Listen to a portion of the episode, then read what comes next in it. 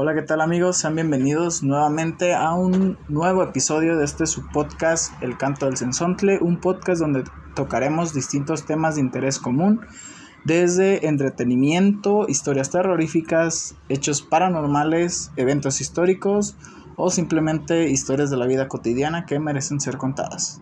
El día de hoy les doy la bienvenida a este octavo episodio que ya teníamos mucho tiempo queriendo grabar también, como el de Halloween, seguimos en estas fechas tan interesantes que nos gustan a, a tantas personas y es el Día de Muertos. Estamos grabando desde un 31 de octubre, Noche de Brujas, para ponerle más sabor a, este, a estos temas y para eso me acompaña mi amigo Jairo Gutiérrez. Jairo, ¿cómo estás? Hola Alex, muy bien amigo, eh, encantado de volver a estar aquí. Eh, colaborando contigo y pues dándole, ¿no? Y sobre todo en una noche tan, tan característica, ¿no? Si bien a lo mejor no es ya parte de nuestra cultura, pues ya, ya se ido metiendo muchas cosas y, y pues cuidado.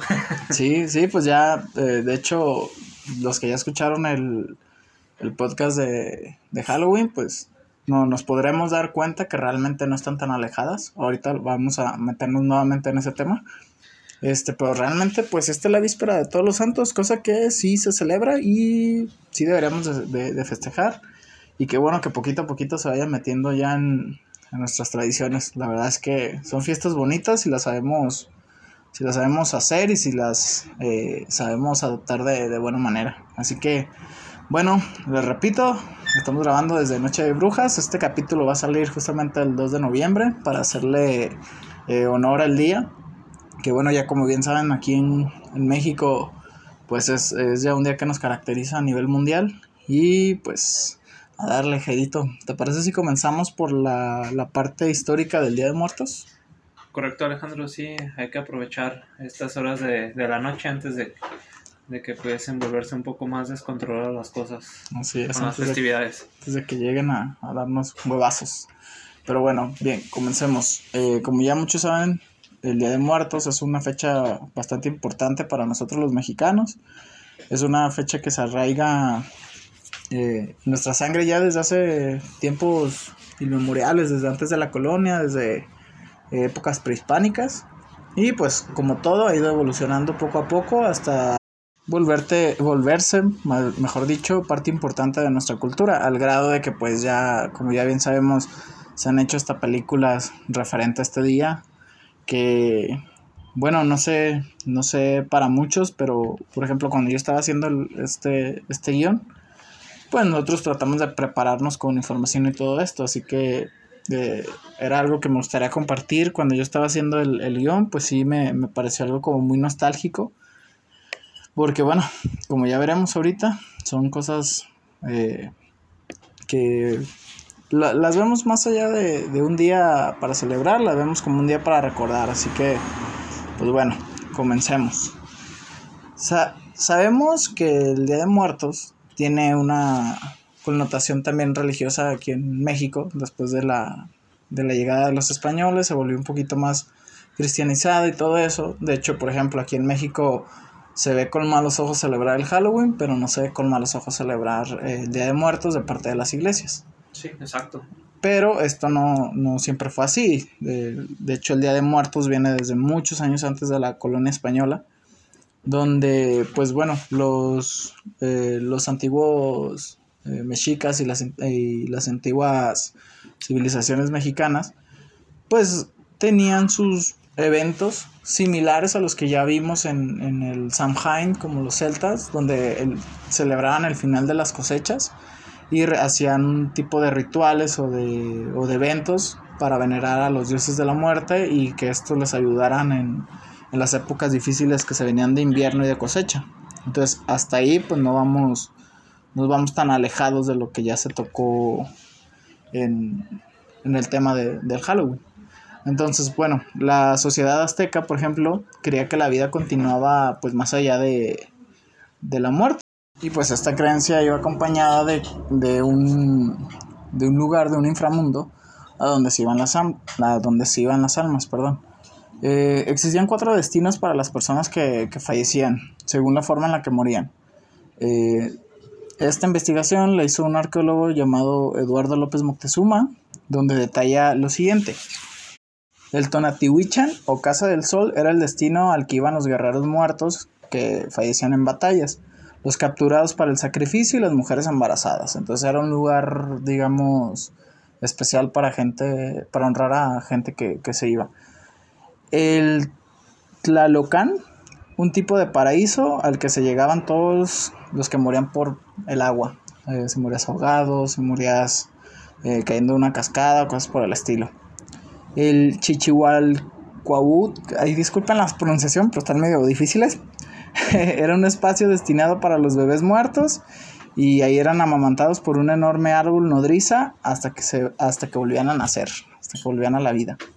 Y pues el Mitlán, que era el reino de los muertos y el destino de las personas que fallecían por causas relacionadas eh, pues a la guerra, al parto, al agua, que todas las eh, anteriores que dijimos ahorita formaban parte del, del eh, se pensaba que para llegar al último sitio, los muertos debían de realizar un largo proceso en el que eran ayudados por un perro, que era el Choloscuincle. Y pues se supone que el Mictlán tenía varios niveles. ¿Se explicó? Entonces, cada nivel era dependiendo de, la persona, de cómo había muerto, de cómo había actuado y todo este tipo de situaciones. El Mictlán era pues el lugar al que iba la mayoría de los muertos, pero para arribar a él eh, se tenía que tener una espera de cuatro años. Después de haber pasado estos cuatro años, pues iniciaba el proceso de, digamos, de la ida al, al Mictlán, ¿no? Donde pues tenían que pasar por varias tareas y las siguientes fueron recabadas por Fray Bernardino de Sagún, que pues empezó a escribir todo lo, toda la información que podía recabar sobre esta cultura, ¿no? Eh, la primera tarea, digamos, era cruzar el río Apanoyán, que mm, no sé si, si le recuerde al, a los ríos de, que, se tenían que pasar en el inframundo de, de la mitología griega, donde estaba el barquero este Caronte. Entonces, ese era el primero. Después era pasar desnudos en el Tepetetl, que era un lugar donde chocaban dos cerros. Después era enfrentar a una culebra eh, que resguardaba uno de los caminos que se tenían que tomar. Y después atravesar el Istepetl o Cerro de Navajas. Después de esto, se recorrían ocho cimas en las que la nieve caía constantemente, llamado Cehuacayán posteriormente, transitar ocho caminos en el Itzeecayán, lugar donde el viento corta como navajas. Después, caminar sobre el Apanohuayo, un canal de aguas negras en el que habitaba una tipo lagartija llamada Xochitonal. Pasando eso era atravesar otro río, que era el Chiconahuapán con la ayuda de un perro Xoloscuintle. Aquí se decía que si tú eras feo, eh, feo, eres una, persona que maltrataba o, o sí, trataba feo a, uno de estos animales en vida, eh, el Xoloscuintle te iba a dejar ahí a la deriva. Entonces por eso tenías que ser bueno con, los perros. Y finalmente pues se llegaba al, al, recinto donde moraban los dioses de la muerte. Entonces era todo un, todo un proceso largo de, de vivir, bueno, de, de morir porque ya estabas muerto. Sí. Es el último lugar en el que el difunto se encontraba con Candetutli, el dios del inframundo, para darle algo especial. Que pues nadie sabía qué era lo que le daba. Supongamos que era un tributo. Sí, algo para celebrar que había llegado hasta sus sus aposentos, ¿no? Sí. Por su parte, pues era el dios de la muerte, era el dueño y el señor del lugar de los muertos, que era Mictlán. También era considerado como el dios del inframundo y gobernaba tal destino junto con su esposa Micantetutli. Eh, ¿Qué más? Cuando las personas estaban en la presencia de esta deidad, debía darle las ofrendas con las que eran enterrados. Por ejemplo, eh, si a ti te enterraban con, maíz, con, oro, con piedras preciosas y otro tipo de, situaciones, pues él te las entregaba, ¿no? Aparte del, del, digamos, de la ofrenda que él te iba a dar. O sea, te daba las ofrendas que te habían dejado tus familiares y después, pues, él te daba, este, un regalo de parte de él, ¿no? Dentro del arte en Cantetutli se le representa eh, pues en diversas formas, principalmente es un esqueleto o un hombre con rasgos cadavéricos, sangre e incluso su hígado expuesto. Es acompañada con diversos atavios como penachos, sombreros, collares, cinturones, textiles de algodón y una que otra escultura más popular pues del dios pues también tiene eh, un búho o ay no recuerdo el otro animal pero que eran asociados con, con la muerte. Entonces, bueno, de aquí viene también mucho lo que es el culto de la Santa Muerte, este, el asociar a los búhos con, con cosas oscuras, etc, etc. Después, esto todo en la, en la época prehispánica, después pues llega la celebración del Día de Muertos ya después con la conquista, que como bien sabemos, pues ya traían lo del, lo del San Jaime y la víspera de todos los, los, santos, que es lo mismo que, que Halloween, y pues hace ese sincretismo donde ya se empieza a cambiar a los dioses por otro tipo de, de cuestiones. Y pues se hace un poquito más similar a lo que ya conocemos hoy en día. Sí, se hace esta mezcla de culturas donde pues obviamente ya toda esta simbología que se le da, pues se le da en favor a la religión, el cómo se materializa, inclusive en algunas formas como hoy día representamos eh, este tributo a nuestros muertos, ¿no? Inclusive ya todas nuestras eh, ofrendas llevan ya una, una cruz de por medio. Exacto. Sí, de hecho, eh, es, la, lo que alcanzamos a recabar era que cuando los evangelizadores llegan y ven las, las fechas que coinciden tal cual con, las celebraciones de todos los santos, pues ellos empiezan a, meter la, mano y empiezan a, a, hacer más fuerte ese, ese lazo. Por ejemplo, la fiesta de todos los santos empezó en Europa en el siglo XIII y durante estas fechas las reliquias de los de sí, pues para los santos católicos, pues eran recibidas eh, para mostrar culto de parte del pueblo. O sea, el pueblo iba a dar las, las reliquias a las iglesias y estas se entregaban a los santos. También había una sincronía con la celebración de los fieles difuntos realizada justo después del Día de los Muertos, que también eso lo hablamos en el capítulo de Halloween, donde el día 1 se celebraba a los santos, el día 2 se celebraba a todos los difuntos en general, a tus antepasados, este, y en fin, a, gente que había muerto por diversas causas. Entonces, eh, lo que también mencionábamos de cuando habían habido azotado esto de la peste negra, que había sido la primera ola, que no fue tan fuerte, y después ya llegó la, la grande que todos conocemos. Entonces fue así como la fiesta del Día de Muertos pues se redujo a solo dos días, el primero de, de, noviembre y el día 2. Antes se celebraba durante más tiempo, con sacrificios y todo este tipo de situaciones. Claro, claro. Entonces, bueno, la ofrenda de Día de Muertos que conocemos actualmente pues ya cambia totalmente con estos, con, con estos, ¿cómo se les dice?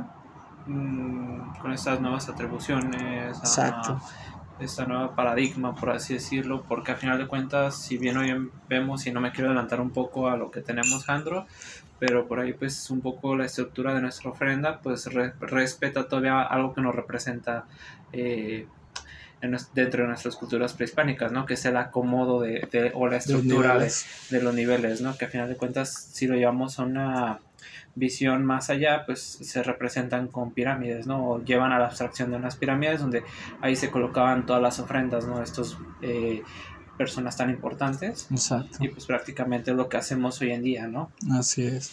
También eh, otra cosa, cuando empiezan a ver que, que, este tipo de situaciones celebran a gente que, que los había dejado, como ya bien dijimos, los guerreros y todo esto, pues podemos recordar que cuando se hace lo del Samhain, se empieza a tener la tradición de rezar por almas, a cambio de los ya mencionados pastelillos de, las almas, que eran representados con una cruz. Entonces, esto es importante para la gente que no le gusta celebrar, por ejemplo, el Halloween y dice, no, si queremos celebrar Día de Muertos porque somos mexicanos, pues prácticamente viene haciendo lo mismo. Viene desde épocas muy antiguas, viene desde Europa y prácticamente la iglesia cristiana, bueno, pues la Iglesia Católica fue la que impuso estas fechas. Estas fechas realmente tiene mucho, mucho, mucho tiempo más que, la religión católica, pero pues la religión católica la supo adaptar. Dependiendo de los tiempos de, de los que se vivían, hasta pues llegar a lo que conocemos hoy en día. Entonces, bueno, eh, algo que a mí se me hace muy curioso, que se me hace importante recalcar, eh, si te fijas la similitud que tiene estas tradiciones con otras culturas que en, absoluto no podían, o sea, era imposible que se conocieran. Sí, claramente, porque a final de cuentas pues nos, nos divide un, un mapa eh, bastante amplio y posiblemente no podemos tener como hoy en día la información de, de aquellas distancias tan grandes, ¿no? Exacto. Bien, podríamos mencionar algunos ejemplos como lo bien, bien lo comentabas hace un momento, la antigua Grecia, eh, los celtas, la, los vikingos, las mitologías nórdicas, que al final de cuentas todos se relacionan en venerar, venerar a, a, la gente que ya no se encuentra hoy en día, ¿no? y que todos llevan a lo mejor, si no las mismas tradiciones, las mismas eh, ritos ocultos, van por una misma línea. ¿Estás de acuerdo, no? Exacto. Y a mí eso se me hace bien importante porque, por ejemplo, yo les comentaba que al hacer yo este, este guion, me causó mucha como nostalgia el decir que realmente lo que se celebra en estas fechas es el eh, es a la gente que ya nos dejó. Entonces está muy es muy padre saber que desde culturas bastante, bastante antiguas, se tiene esa nostalgia también, ¿no? De, de o sea, se tiene eh, esa necesidad de pensar o creer que vamos a poder estar con la gente que nos está dejando, ¿no? Entonces, esto a mí se me hace una tradición bastante noble, bastante linda, que pues, qué bueno que se siga celebrando. Así que bueno, vamos a dar paso al siguiente, al siguiente tema, que es las las ofrendas que se acostumbran aquí en México tienen un significado, cada una de ellas. Eh, en tu casa suelen poner ofrendas, ¿no, Jaro? Ahorita estaba viendo la que estaba ahí adentro. Sí, pues la verdad es que apreciamos mucho estas fechas porque también, que también eh, pues hacemos este, este ritual, ¿no? De a lo mejor, si bien no simbólicamente de, de no sé, eh, invitar a, a, estas personas tan queridas a que visiten nuestro hogar, como bien lo hacían eh, cuando existían en este plano, pues es obviamente recordarlos, ¿no? Tenerlos ahí presente en una fecha tan especial que me imagino que más de una casa de, de donde estamos hoy en día eh, tienen al menos una pequeña ofrenda y pues prácticamente seguirlos seguirles dando, mejor dicho, un lugar en nuestras vidas, ¿no? Recordar todos esos buenos momentos, esas enseñanzas. Eh, si bien es una tradición, como bien dices, el altar, pues seguirlo representando, ¿no? Eh, todo esto, a final de cuentas, pues ya es nuestra cultura, son nuestras creencias y pues es todo lo que dejan esas personas dentro de nosotros hasta el día de hoy y próximamente más años, ¿no? Exacto. Y bueno, mira, podemos hablar de, de, lo que significa cada elemento. Por ejemplo, pues las velas, las veladoras, los cirios, pues obviamente significan la luz que les da, este, que les indica el camino a las almas cuando vienen hacia acá, ya sea del plan, de, del cielo, de donde sea que uno crea que viene. Entonces es para que los familiares se guíen. El agua, pues está el agua de beber, que es para saciar la sed de los muertos. Y está el agua que sirve para, purificarse, para lavarse los pies, para lavarse las manos antes de, que consuman los, alimentos. Tomar un poco de sal, pues también ayuda a, purificar el espíritu. De hecho, se supone que en la, en la ofrenda se hace una cruz de sal, eh, se hace otra de cenizas, que una es para purificar el alma y la otra es para, para se supone como perdonar o expiar los, las cuentas pendientes que tienen las, las ánimas cuando vienen aquí. Entonces, bueno, otra de las cosas que, se acostumbra a poner es el licor, que es para que recuerden pues, los grandes acontecimientos y que aquí en México, por ejemplo, el tequila es bastante, bastante utilizado cuando se celebra lo que sea, una fiesta, un cumpleaños, lo que sea. Las calaveras de azúcar, pues obviamente son una de las cosas más importantes que representan pues, los cráneos de cada persona que vaya a visitar tu ofrenda. En la mayoría de las ocasiones son personas este pues acercadas, cercanas a ti, ¿no? Que llegaste a conocer en vida. Eh, las ánimas del purgatorio, por ejemplo, en mi casa se, se acostumbra a encenderles una vela o dos para las ánimas, ¿no? Que no sé si vieron la película de Coco, los que la vieron. Eh, las, las ánimas del purgatorio vendrían siendo como Héctor que es gente que no la recuerdan y que nadie reza por ellas y todo este tipo de cosas, pues esas veladoras también se suelen poner para, para, para, dar ellos. luz a ellos Exacto. también, no esperanza. La flor de cempasúchil, pues obviamente celebra la festividad, tiene, esa no sé si tú tengas un poquito más de información sobre la flor de cempasúchil. Pues tiene mucha presencia, amigo, ya que como tú sabes, pues con ella adornan los, eh, sobre todo los altares. Es una flor, como bien sabemos, de temporada, entonces se, a- se adapta muy bien a, a- en un principio al altar, ¿no? Sin embargo, ya el significado que se le da como la flor de muerto, que también en este caso, pues como bien te lo comentaba, siendo de temporada, pues es una flor que prácticamente es este esporádica, ¿no? Entonces abarca un poco el ciclo de la vida, del cómo desde su forma, eh, el olor que es tan característico y pues también suele ser ya un- un- algo muy representativo de estas fechas, ¿no? No solamente es una cuestión de decoración, sino que también es una situación desde la Simbólica. vida, simbólica desde la vida de la misma flor hasta el fin de ella, ¿no? Que si bien tú, quiero que no, no me dejes mentir, pero después de noviembre, ¿cuándo has visto una flor de cempasúchil? Exacto. Sí, antes de, de octubre, de los 20 primeros días de octubre, has visto una flor de cempasúchil, es muy difícil. Sí, sí, la verdad es que su ciclo es muy rápido. Sí, exacto. Entonces, bueno, hace, podría hacer- decirse que hace alusión a, a- a la vida, ¿no? Y pues bueno, también aquí en México se acostumbra el Día de Todos los Santos, que es el primero de noviembre. También se acostumbra a, ponerle ofrendas a los angelitos, que vendrían siendo las, la- los niños que fallecieron bebés. Tanto, pues en mi casa se le pone tanto si se bautizaron o no se bautizaron. Creo que hay otros lugares donde sí, eh, tiene, sí, sí es importante eso, pero bueno, por lo menos en mi casa no, no, no lo es. También se acostumbra a poner las fotos de las personas, si es que se tienen, de las personas que, que ya nos dejaron y a las que van eh, dedicadas las ofrendas. Y pues bueno, prácticamente es eso. Oh, se me pasaba también el, el papel picado. El papel picado también tiene una simbología. En este caso, en la antigüedad, por ejemplo, se usaba otro tipo de papel donde se, ahí se hacían como dibujos o alusiones a los dioses de- del cielo, del, perdón, de la tierra, del fuego y del agua y del aire. Entonces se hacía alusión a los cuatro elementos. En la actualidad, el papel picado, aparte de darle color a la, a la ofrenda, pues también simboliza el aire, que también necesita ser representado los cuatro elementos en un altar, eh, por cuestiones ya de, digamos, de, de balance, ¿no? Como ya vimos, está el agua, El el- fuego con la el veladora. fuego, el aire en este caso es el papel, y pues la tierra eh, también se, se suele hacer en la parte de abajo, la última, el último nivel, se suele poner un poco de tierra en algunos lugares, no en todos. Sí, y, y no solamente en algunos lugares, sino también eh, lo utilizan eh, en darle ya también la estructura a la, a la a la cruz del sal, perdón. Si te fijas también, pues no solamente la cruz, sino le utilizan un poco de tierra o Alrededor. arcilla en su defecto alrededor de la cruz donde se representa la tierra, ¿no? Exacto. Así que, eh, bueno, como vemos, toda la, toda la simbología que, que se tiene al hacer un altar, pues es importante y todo tiene un porqué. También está el pan de muerto, ¿verdad?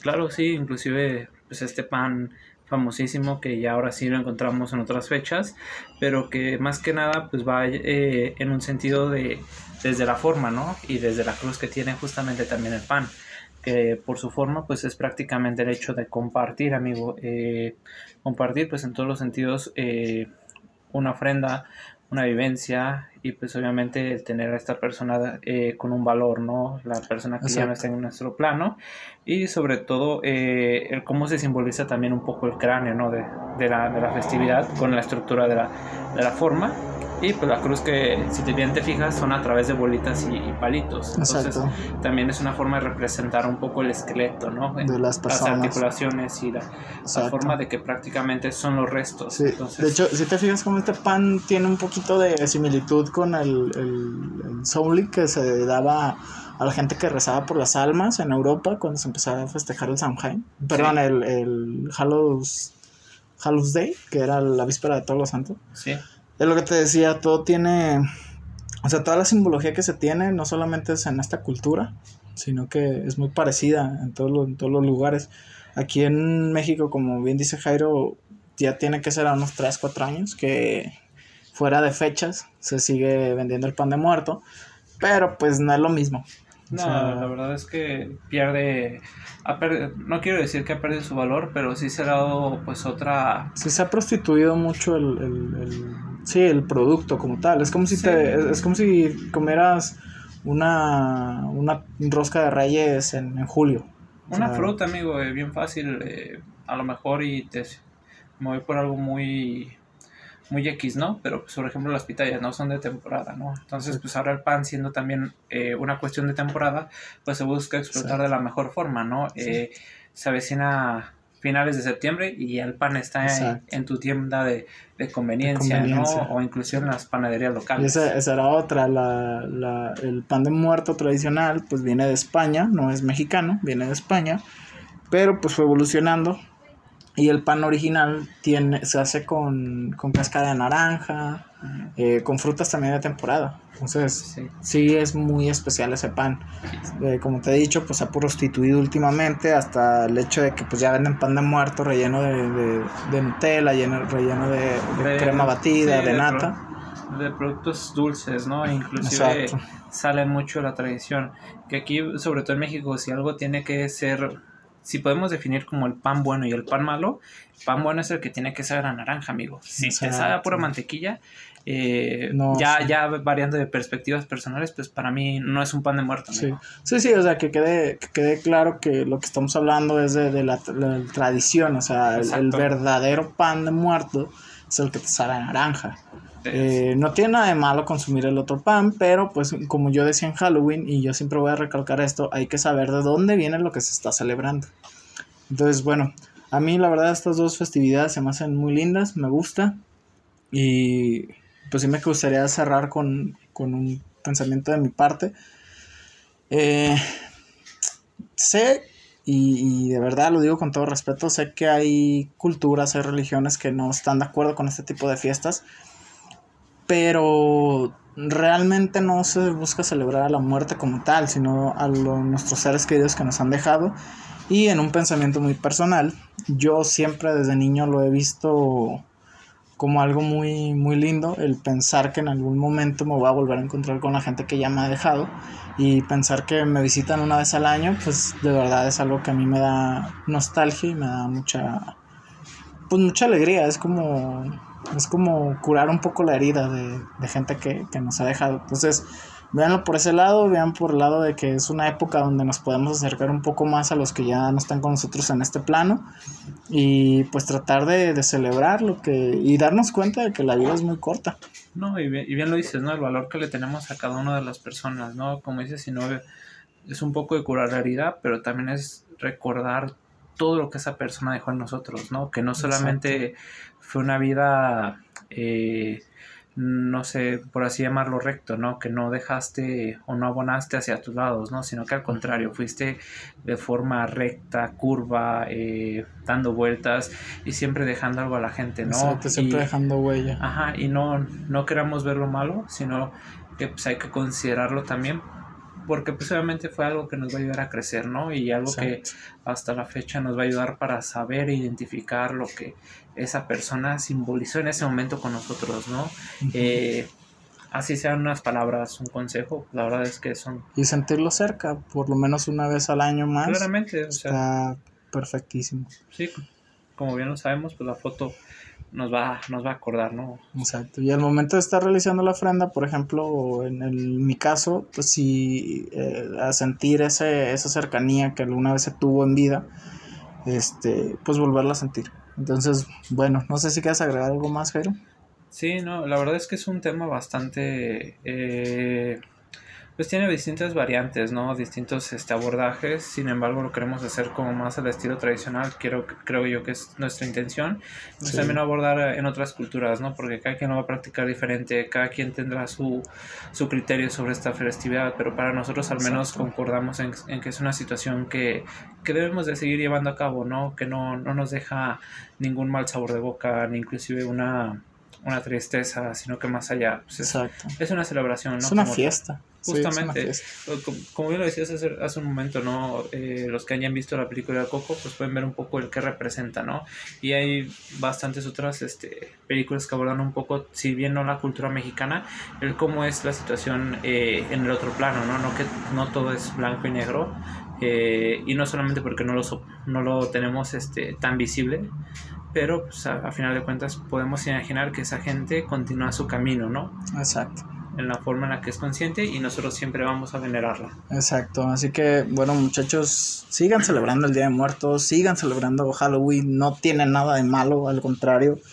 Eh, y, si no lo quieren celebrar también está bien. Exacto, si no lo quieren celebrar, no importa. Lo que yo sí les recomiendo siempre en este y en todos los casos es investiguen, investiguen qué están celebrando o qué no están celebrando y pues dejen ser a los demás. Entonces, bueno, esto ha sido todo por nuestra parte. Fue un poquito fue más de información. La verdad es que este tipo de temas como el Halloween, pues a mí me gustaría que, la gente se informara más sobre los temas, que le dieran la importancia que deben. Y pues nada, ver lo, lo, bonito que son las tradiciones y que representan más de lo que muchas veces uno quiere ver.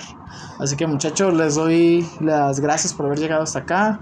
Ayúdenos a compartir, ya estamos en YouTube, estamos como el canto del Sansón PDT. Eh, suscríbanse, denle like, denle dislike. El algoritmo no distingue, de verdad, pónganle lo que quieran, pero pues ayúdenos a crecer. Y pues estaremos subiendo más contenido de diferentes temas. También ya viene Navidad y va a ser otro, otro buen tema que, tocar. Sí, hay mucho de dónde. Así es, pues Jairo, gracias por habernos acompañado. Este, amigo. Y esperamos tenerte otra vez de vuelta. Claro, con todo gusto. Y pues que la pasen muy bien. Feliz Noche de Muertos, Día de Muertos. Feliz Día de Todos los Santos y feliz Halloween también. Sobre todo Halloween, muchachos. Un abrazo, muchachos, que todo salga perfecto y hasta la próxima. Bye bye. Sí, es como...